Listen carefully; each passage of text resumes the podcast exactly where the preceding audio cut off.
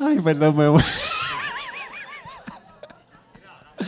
eh, bueno, de hecho, Daniel,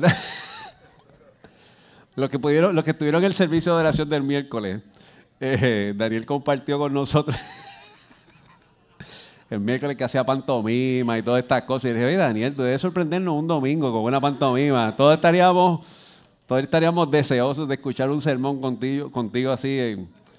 Tú no tienes una idea de la bendición que será para nosotros verte en esa pantomima. Sería un privilegio nosotros. Vamos a recuperarnos aquí. Quiero invitar al libro de Hechos, capítulo 2, versículos del 42 al versículo 47. Hechos, capítulo 2, versículos del 42 al 47. Hechos, capítulo 2, versículos del 42 al 47. Esto es un texto bíblico que nosotros hemos reflexionado en otras ocasiones y me parece que es muy importante que una vez más hoy tengamos la oportunidad para pensar y para ir específicamente con respecto a, lo que vamos a hablar en el día de hoy. Hechos 2, versículos del 42 al 47 y leemos la palabra del Señor en el nombre del Padre, del Hijo y del Espíritu Santo. Amén. Todos los creyentes se dedicaban a las enseñanzas de los apóstoles, a la comunión fraternal, a participar juntos en las comidas, entre ellas la cena del Señor y a la oración. Un profundo temor reverente vino sobre todos ellos y los apóstoles que realizaban muchas señales milagrosas y maravillas. Todos los creyentes se reunían en un mismo lugar y compartían todo lo que tenían. Vendían sus propiedades y posesiones y compartían el dinero con aquellos en necesidad. Adoraban juntos en el templo cada día, se reunían en casas para la cena del Señor y compartían sus comidas con gran gozo y generosidad. Todo el tiempo alabando a Dios y disfrutando de la buena voluntad de toda la gente y cada día el Señor agregaba a esa comunidad cristiana los que iban siendo salvos. Señor, gracias por tu palabra. Qué bueno es acercarnos a ella. Y qué bueno es saber que ella tiene un consejo, que ella tiene inspiración, que ella tiene corrección, confrontación, que ella es palabra tuya. Te pedimos que nuestro corazón y nuestros oídos puedan tener la sensibilidad, la apertura y la humildad para escuchar aquello que quieres compartir con nosotros en la mañana de hoy. Te damos la gloria, la honra, el honor, por siempre y para siempre, Dios de la vida. Amén. Es bueno saber eh, que lo que nosotros hemos compartido y conversado en estos días aquí en la congregación es que uno de los énfasis que nosotros queremos trabajar como congregación es nuestro trabajo de impacto comunitario. Y, y a partir de la próxima semana vamos a introducir una serie nueva de mensajes que se llama, va a llamar Por mi comunidad, que va a incluir la experiencia de dialogar en grupos pequeños y diferentes iniciativas para servir en diversas instancias en nuestro entorno comunitario. Y cuando hablamos de nuestro entorno comunitario nos referimos obviamente a la actividad geográfica, a esos lugares que están cerca de nosotros. Y la semana pasada comenzamos a hablar que indistintamente que la comunidad en muchas ocasiones para nosotros es un referente de lugar, la realidad es que en la esencia comunidad tiene que ver con un asunto de identidad. Así que hay unas cosas que tienen que ver con los lugares que transitamos, visitamos, frecuentamos y nos movilizamos, pero hay un aspecto comunitario que tiene que ver con la identidad de los cuales nosotros somos. Eh, de ahí que cuando, si usted vive fuera del país, eh, posiblemente hablamos de las comunidades puertorriqueñas que viven fuera del país. Cuando usted está en la universidad, si es que tuvo la oportunidad de estar en la universidad, está la comunidad universitaria. Si es de los estudiantes, la comunidad estudiantil. Así que hay algo que tiene que ver con nuestra identidad que trasciende el lugar donde nosotros estamos. Y eso para mí es bien importante porque yo creo que nosotros somos comunidad. Y algo importante es identificar que la formación de la iglesia se hace desde la comunidad. Y la semana pasada dijimos cinco cosas que yo quiero repasar en el día de hoy. Número uno, que la comunidad es parte de la naturaleza de Dios. Y cuando hablamos que la comunidad es parte de la naturaleza de Dios, nosotros vemos desde la escritura que cuando Dios crea el ser humano, lo crea en plural, hagamos al ser humano. Y, ese proyecto de Dios es una relación comunitaria y, digamos, pudiésemos decir que hay una propuesta teológica de que la actividad de colaboración, de trabajo, de servicio se hace en comunidad. número dos, dijimos que nosotros somos creados para estar en comunidad. Cualquier persona que ha estudiado psicología básica dice, y si utilizamos esa jerarquía de necesidad de Abraham Maslow, ¿verdad? que hay cosas que nosotros necesitamos que tienen que ver con nuestra respiración, eh, nuestra alimentación, con el albergue y en tercer lugar, con tener relaciones humanas. Usted y yo, y si hay algo que pudimos comprobar específicamente en el tiempo de la pandemia, es que cuando estábamos en pandemia, era un momento donde se nos hizo difícil manejar algunos asuntos. Digo, todavía estamos en parte de la pandemia, pero usted me refiere, ¿me entiende? Cuando estamos comenzando el inicio de la pandemia, que obviamente ese proceso de aislamiento fue complejo porque Oye, ¿y cómo nosotros celebramos los cumpleaños? ¿Cómo acompañamos a una persona que ha perdido un ser querido? ¿Cómo damos ese abrazo a alguien eh, que ha perdido una persona cercana? Yo recuerdo haber estado en funerales y, ese proceso era como, ¿qué hacemos aquí, verdad? Eh, eh, uno le pasa la mano en el hombro o, o siempre le hacemos así. Y, usted y yo sabemos que si sabemos que eso es parte de lo que queremos compartir, no es lo mismo que experimentar ese tacto, ese, ese cuidado, ese abrazo que es tan importante para todos nosotros. Número tres, que el pecado rompe, rompió la experiencia comunitaria. Y en ocasiones cuando nosotros permitimos que el ego, la mentira, el coraje, eh, algunas cosas, bueno, coraje no es pecado, ¿verdad? Pero si nosotros no manejamos bien eso adecuadamente, pues esas cosas quiebran nuestras relaciones humanas. Eh, cuando una persona le ha dicho a usted una cosa y resulta que hace otra cosa, pues posiblemente esa confianza que usted tiene con esa persona se ve lacerada y pues se nos hace difícil tener esa experiencia comunitaria. Pero número cuatro, dijimos algo muy importante y es que Jesús nos redime en comunidad. Aquí hay un grupo de pecadores y pecadoras. Todos nosotros, los que estamos sentados en estos asientos maravillosos, tenemos varias historias. Algunas que nos atrevemos a compartir y algunas que no nos atrevemos a compartir. Experiencias que nos hacen sentir preocupados y experiencias que de alguna manera generan algún tipo de frustración con decisiones, asuntos que hicimos en algún momento de nuestra vida, pero hemos experimentado la maravillosa gracia de Dios que establece que no hay nada que usted y yo podamos hacer para que Dios nos deje de amar. Y en ese proceso maravilloso, en esta comunidad de personas, somos redimidos por la sangre de Jesús. Y eso es maravilloso. Cristo vino a redimir al ser humano para tener comunidad. En quinto lugar dijimos que la iglesia, como lo que vamos a decir ahora, es comunidad. La iglesia, el estar juntos, nos hace a nosotros ser una comunidad. Así que de alguna forma puede ser que usted haya tenido algún grado eh, postdoctoral o doctoral, o tal vez usted no haya entrado a la universidad. Es posible que usted pueda tener un ingreso eh, alto y tal vez usted pues quizás no tiene un ingreso que sea tan alto, es posiblemente que usted esté casado y tal vez no está casado, es posible que usted tenga hijos o no tenga hijos, es posible que usted eh, se encuentre en un proceso de su vida donde ha alcanzado algunas metas y logros y tal vez usted se siente en esa frustración de que no ha alcanzado unas metas y otras. Pero somos la comunidad, la iglesia está en ese espacio donde todos y todas somos parte de esa gran familia de, Cristo, del cuerpo de Cristo, que es maravilloso. Y como ustedes me han escuchado decir en otras ocasiones, para mí la iglesia es ese lugar peculiar donde la gente entra con los cero años y sale cuando el Señor los llama a su presencia. Y hay algunos que el Señor decide llamarlos después de los 90. Esa gente sigue siendo parte de la iglesia. No hay ninguna institución social que tenga esa dinámica. Ninguna. Ninguna. Solamente la iglesia permite esa dinámica extraordinaria de que todos y todas podemos ser parte indistintamente de la edad que nosotros tenemos. Indistintamente inclusive cuál es el partido político que a usted le guste. No levante la mano. porque se ponen los huevos a tres pesos. ¿A cuánto están los huevos ahora? A seis. Muchachos, lo dijiste con una pena ahí. ¿Lo compraste ayer? Está bien. Sí, sí. Los otros días habían bajado un poquito, por eso digo, ¿verdad? Que no. Pero todavía.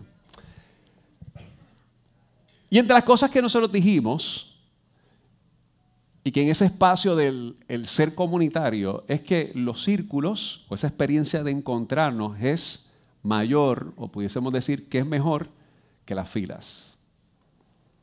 Ahora mismo usted le está viendo la espalda y la cabeza a la persona que está sentado frente a usted. Es más, y es posible que a esa persona que usted está viendo, mira, ahora se empezaron a virar la cabeza. Para ver.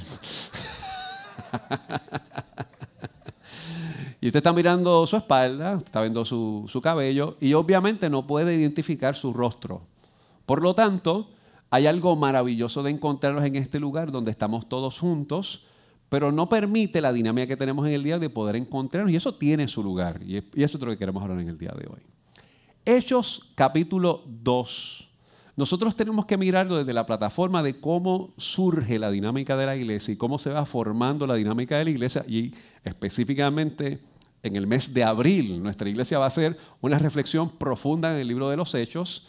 Eh, hablamos ya de que vamos a tener un material escrito por los hermanos de la iglesia que se va a llamar Comunidad en Misión porque va a ser parte de lo que vamos a discutir todos. Yo estoy entusiasmado con ese libro que vamos a publicar este año en abril, que es 50 escritos de hermanos de nuestra congregación.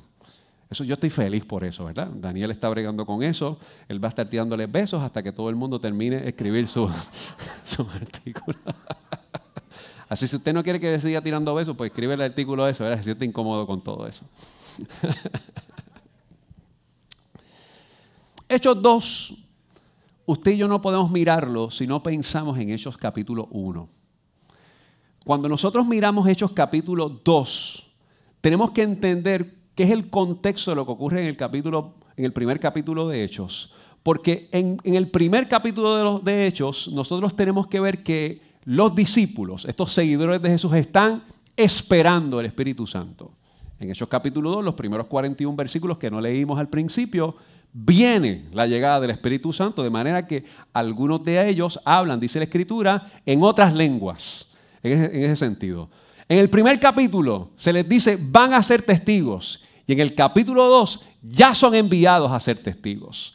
En el capítulo 1 es una iglesia de origen judío, pero en el capítulo 2 es una iglesia de origen o que tiene la intención de ser internacional. No se circunscribe solamente a un solo sector. En el primer capítulo Jesús asciende y en el segundo capítulo el Espíritu Santo desciende.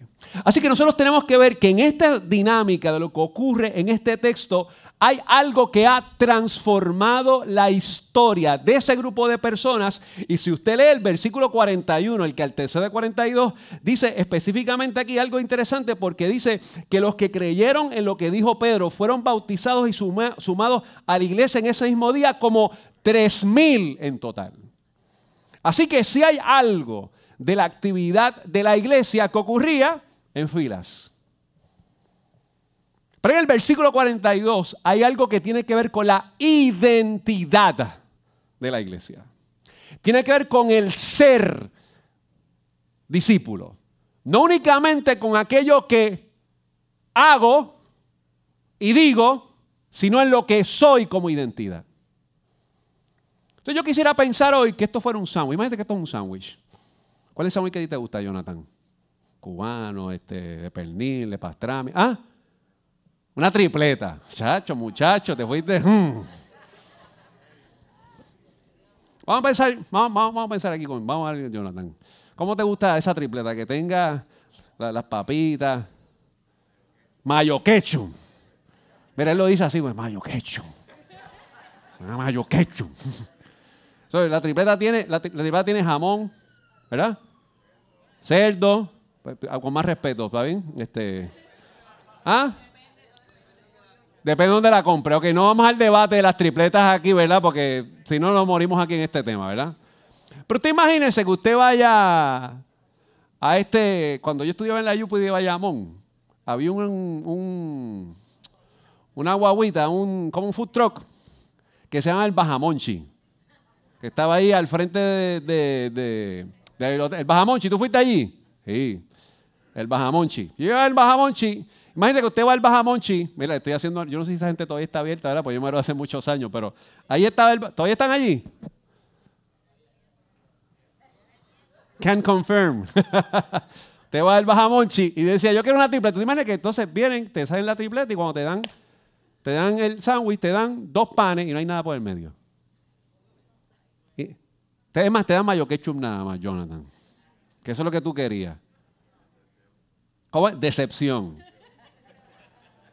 Yo creo que nosotros pensemos qué pasa entre domingo y domingo, qué es lo que hay en el medio. Porque nosotros pensar en la experiencia dominical de las filas es comer pan el domingo, volver a comer pan el otro domingo y tener un mayo ketchup ahí en el medio de la semana. Y nos gusta la fila, y nos saboreamos la fila, y nos saboreamos la tripleta, pero ¿qué le echamos en el medio?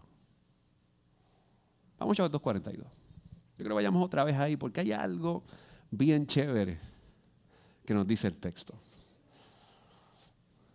Hoy tenemos que comer la tripleta completa, no los panes con mayo quecho. Verso 42 dice,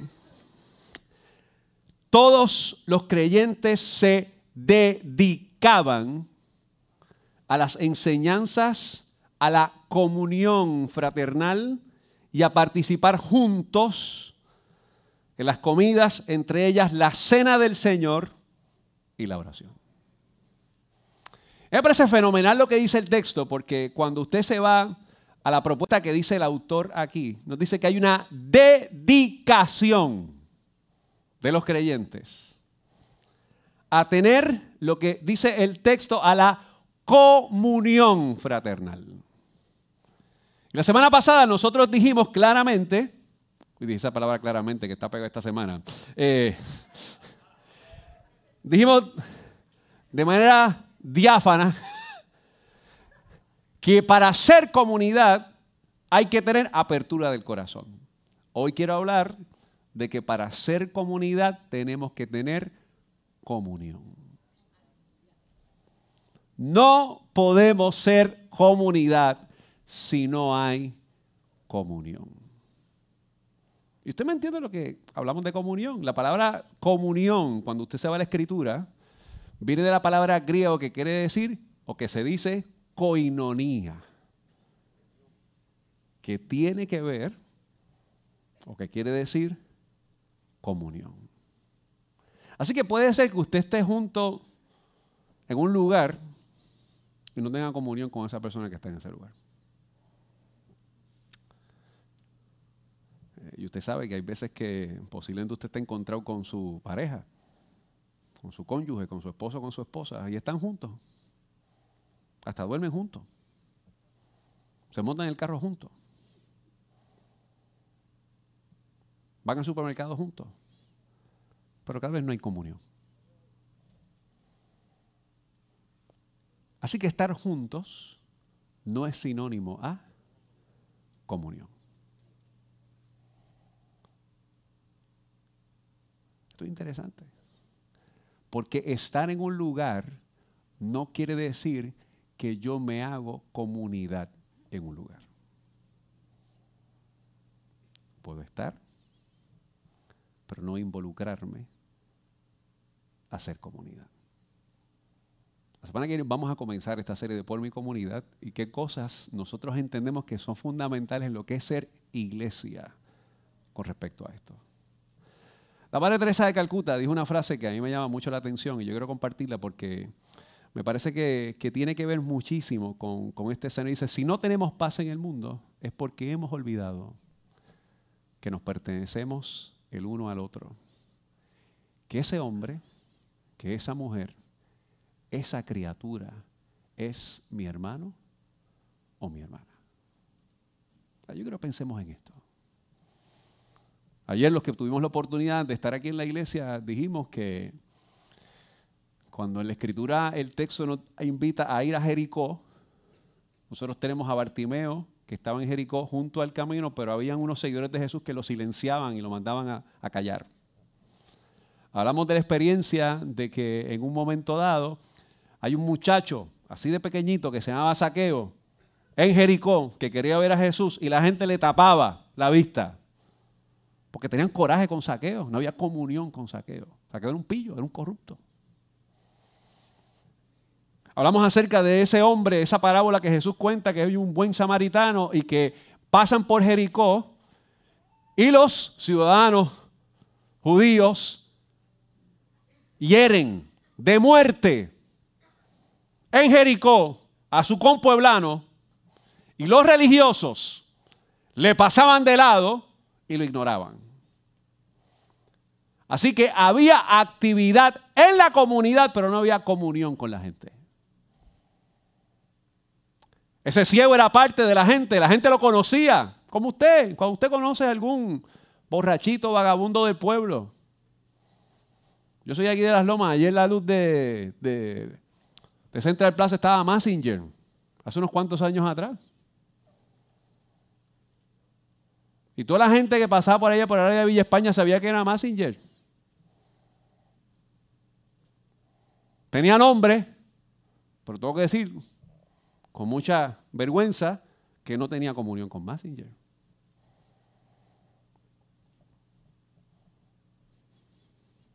Comunión tiene que ver en ese espacio donde nosotros hemos decidido relacionarnos y no mirarnos las espaldas. Esa parte donde hay un momento que yo puedo pedir pan integral, pan con orégano, puedo pedir pan criollo, pero si no está, si lo que hay es mayo quecho en el medio, me, me puedes dar pan de flauta y pan francés, lo que tú quieras, pero algo le falta. Necesitamos comunión. Y este detalle es fundamental para nosotros como congregación porque ser un proceso comunitario tiene que ver con la comunión, específicamente que nosotros tengamos desde nuestra realidad al interior de nuestro hogar, al interior de nuestras relaciones familiares fuera del hogar, al interior de nuestras relaciones interpersonales en el trabajo y sobre todo con la creación de Dios, aquellos que están cercanos a nosotros, pero a los cuales no, a veces no conocemos. La actividad de comunidad y de realmente nosotros acercarnos al sentido directo de, de ser lo que estamos llamados, tiene que ver en cómo nosotros nos relacionamos los unos a los otros. Yo creo que vayamos específicamente a Juan capítulo 15.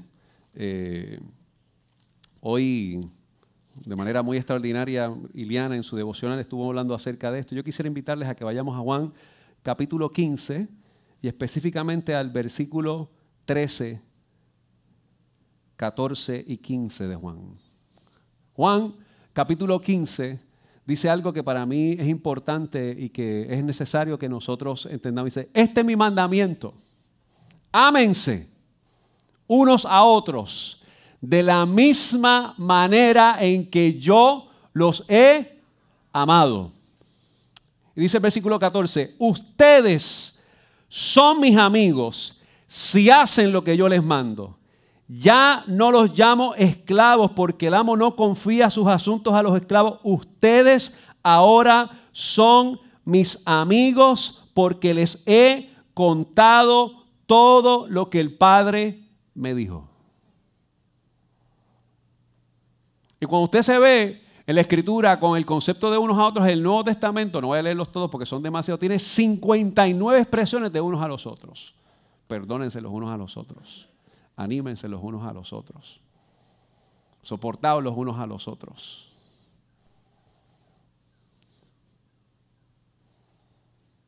De la manera que Cristo les perdonó, así háganlo ustedes. Este concepto de unos a los otros tiene que ver con tener comunión con la gente. Tiene que ver específicamente con este asunto de que nos destaca en lo que verdaderamente nosotros somos. Vamos a Juan capítulo 13, versículo 33, 34 y 35. Dice, mis queridos hijos, Juan 13, 33, voy a estar con ustedes solo un poco más de tiempo y como les dije a los líderes judíos, ustedes me buscarán, pero no pueden ir a donde yo voy. Así que ahora les doy un nuevo mandamiento. Ámense unos a otros. Tal como yo los he amado, ustedes deben amarse unos a otros. El amor que tengan por otros. Mire que, mire qué brutal lo que dice esta expresión. Será la prueba ante el mundo de que son mis discípulos. Esa prueba del medio, esa es la carne que dice, esto es un cristiano de tripleta de verdad. Fe, amor y esperanza. Oye, eso me quedó, ¿verdad? Es una tripleta. Digo, perdonen los que son veganos, ¿verdad? Pero los que son veganos, pues están desperdiciando una gran oportunidad boricua, ¿verdad? Pero siga con su dieta, ¿verdad? Respetamos, pero la tripleta es bien buena. ¿Verdad, Jonathan?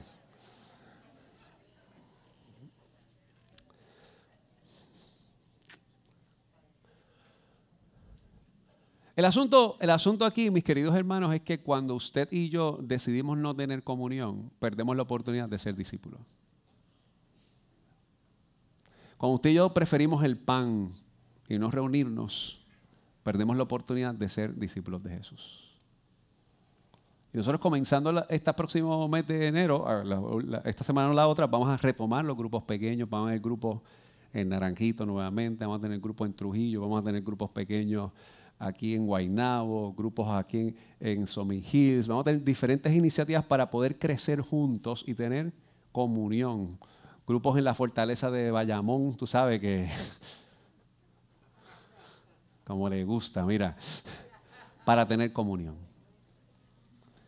Y cuando hablamos que esta experiencia de crecer juntos, esto no son experiencias para que usted, ¿verdad? Y quiero hacer este disclaimer, no es que usted tiene que abrir su corazón y decir si usted es una mala persona, ¿no? Esta experiencia de que nosotros sepamos que la dinámica de vernos, de compartir, de dialogar, de conversar, crecemos juntos. Y empezamos a tener comunión. La semana que viene, el próximo sábado, vamos a caminar en las calles a recoger basura. Lo dijimos la semana pasada. Porque tenemos que tener comunión con la comunidad. Y no hay manera de hacer relación comunitaria si no estamos presentes con la comunidad. Hoy yo quiero hablar de tres cositas básicas, lo que vamos a llamar el ABC de la comunidad. Jim Wally se llama esto del ABC, eh, lo que dice los ABC Blocks of Community and Communion, pero pues como es en inglés, pues es el APC realmente.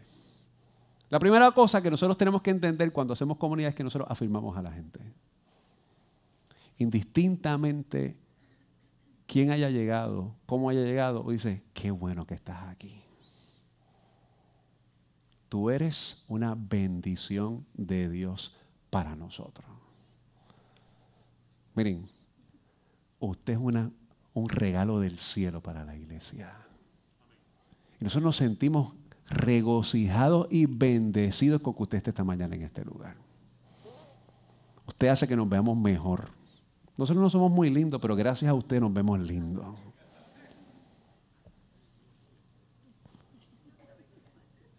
Número dos, belonging, pertenencia. Usted pertenece al cuerpo. Y no importa aquello que haya ocurrido en el desgaste, en la fatiga de la semana, usted pertenece aquí. Usted ha consagrado su vida a Cristo. Usted pertenece a Él para la gloria de Dios. Y en tercer lugar, no importa aquello que haya ocurrido, nosotros queremos cuidarlo y amarlo. Porque nuestra historia está materializada con que en un momento dado alguien me levantó, me ayudó y aprendí que necesitaba también ser acompañado. Pero cuando nosotros no tenemos esa apertura para abrirnos, preferimos el pan y no nos comemos la carne.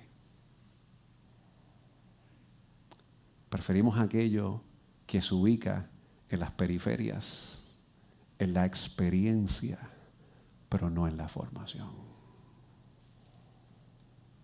Y hoy nosotros queremos entender una y otra vez ese llamado de cuidarnos los unos a los otros, para servir, para ser desafiados, para crecer, para ser formados y para que podamos dar fruto.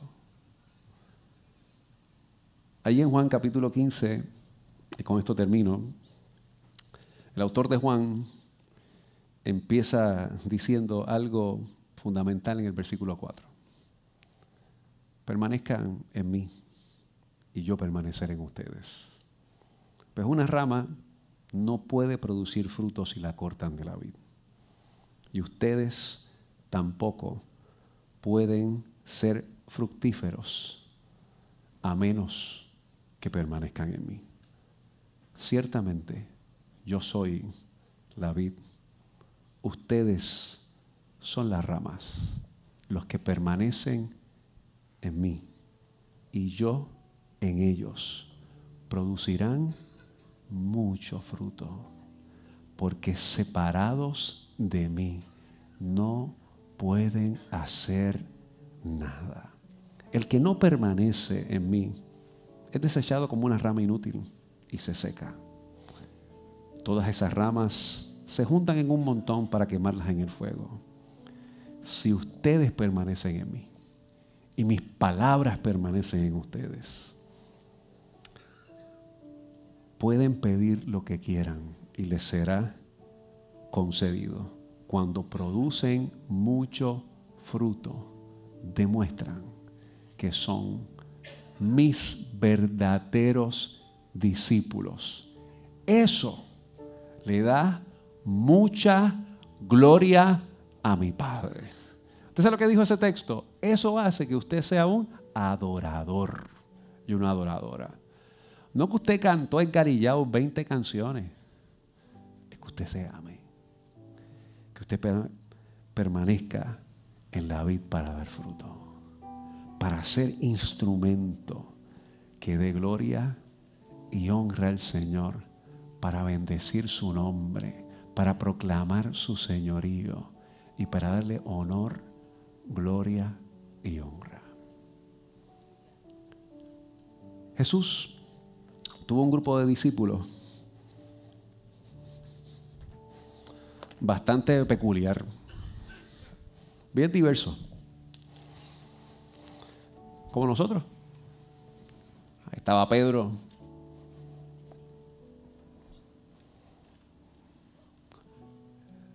que decía unas cosas y hacía otras.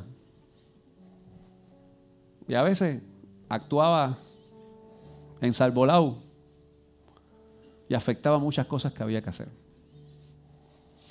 Estaba Judas que se disfrazaba de administrador y cuestionaba las cosas y en el momento de la verdad por 30 trapos de monedas de plata entregó al maestro. Su corazón estaba en sus ideas de cómo tenía que administrarse el mundo, pero no cómo servir al mundo. La iglesia no puede ser administradora del pecado de la gente. Tiene que ser servidora de sus crisis. Y usted y yo problematizamos mucho sobre por qué el mundo está así. Mire, eso lo podemos entender, pero si no, no nos enrollamos las mangas a servir a la gente, no tenemos comunión. Y dice la escritura que esta gente se veía. Se veían en fila, pero se reunían entre ellos. Compartían en común sus historias. Comían el pan. Hablaban de sus cosas. Cuando alguien necesitaba, le suplían su necesidad. Tenían en común todas las cosas. Porque no se trata de lo que yo estudié o lo que tú haces, que tú te dedicas. Se trata de que somos hermanos y nos acompañamos. Y entonces el texto dice, y el Señor añadía a la iglesia los que habían de ser salvos, porque había fruto. Estamos llamados a tener comunión para ser comunidad. Yo te invito a que tú bajes tu rostro en esta mañana.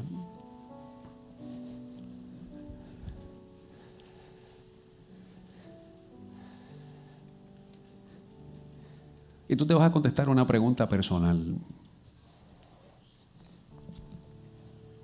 ¿Qué voy a hacer?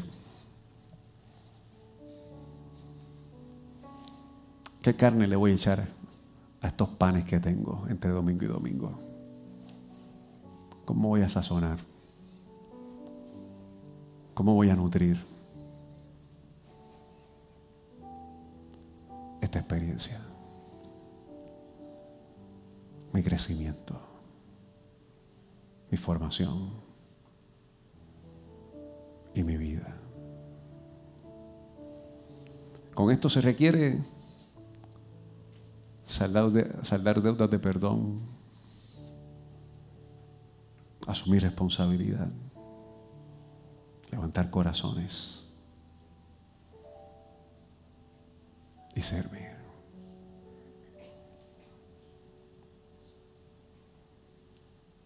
Señor, aquí estamos.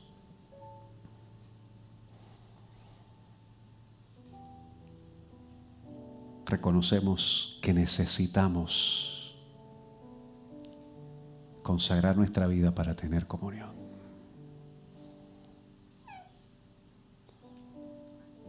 Confesamos nuestro pecado, confesamos nuestras faltas y te pedimos perdón ayúdanos a hacer comunión, a tener coinonía, a crecer para servir en espíritu y en verdad. Gracias. Gracias por tu palabra. Gracias por tu presencia. Y gracias porque eres bueno. A ti es la gloria y la honra. En el nombre de Jesús. Amén. Eres más de lo que puedo expresar. Eres más de lo que puedo mirar. Traigo mi corazón rendido ante ti. No es oro ni plata es lo mejor de mí.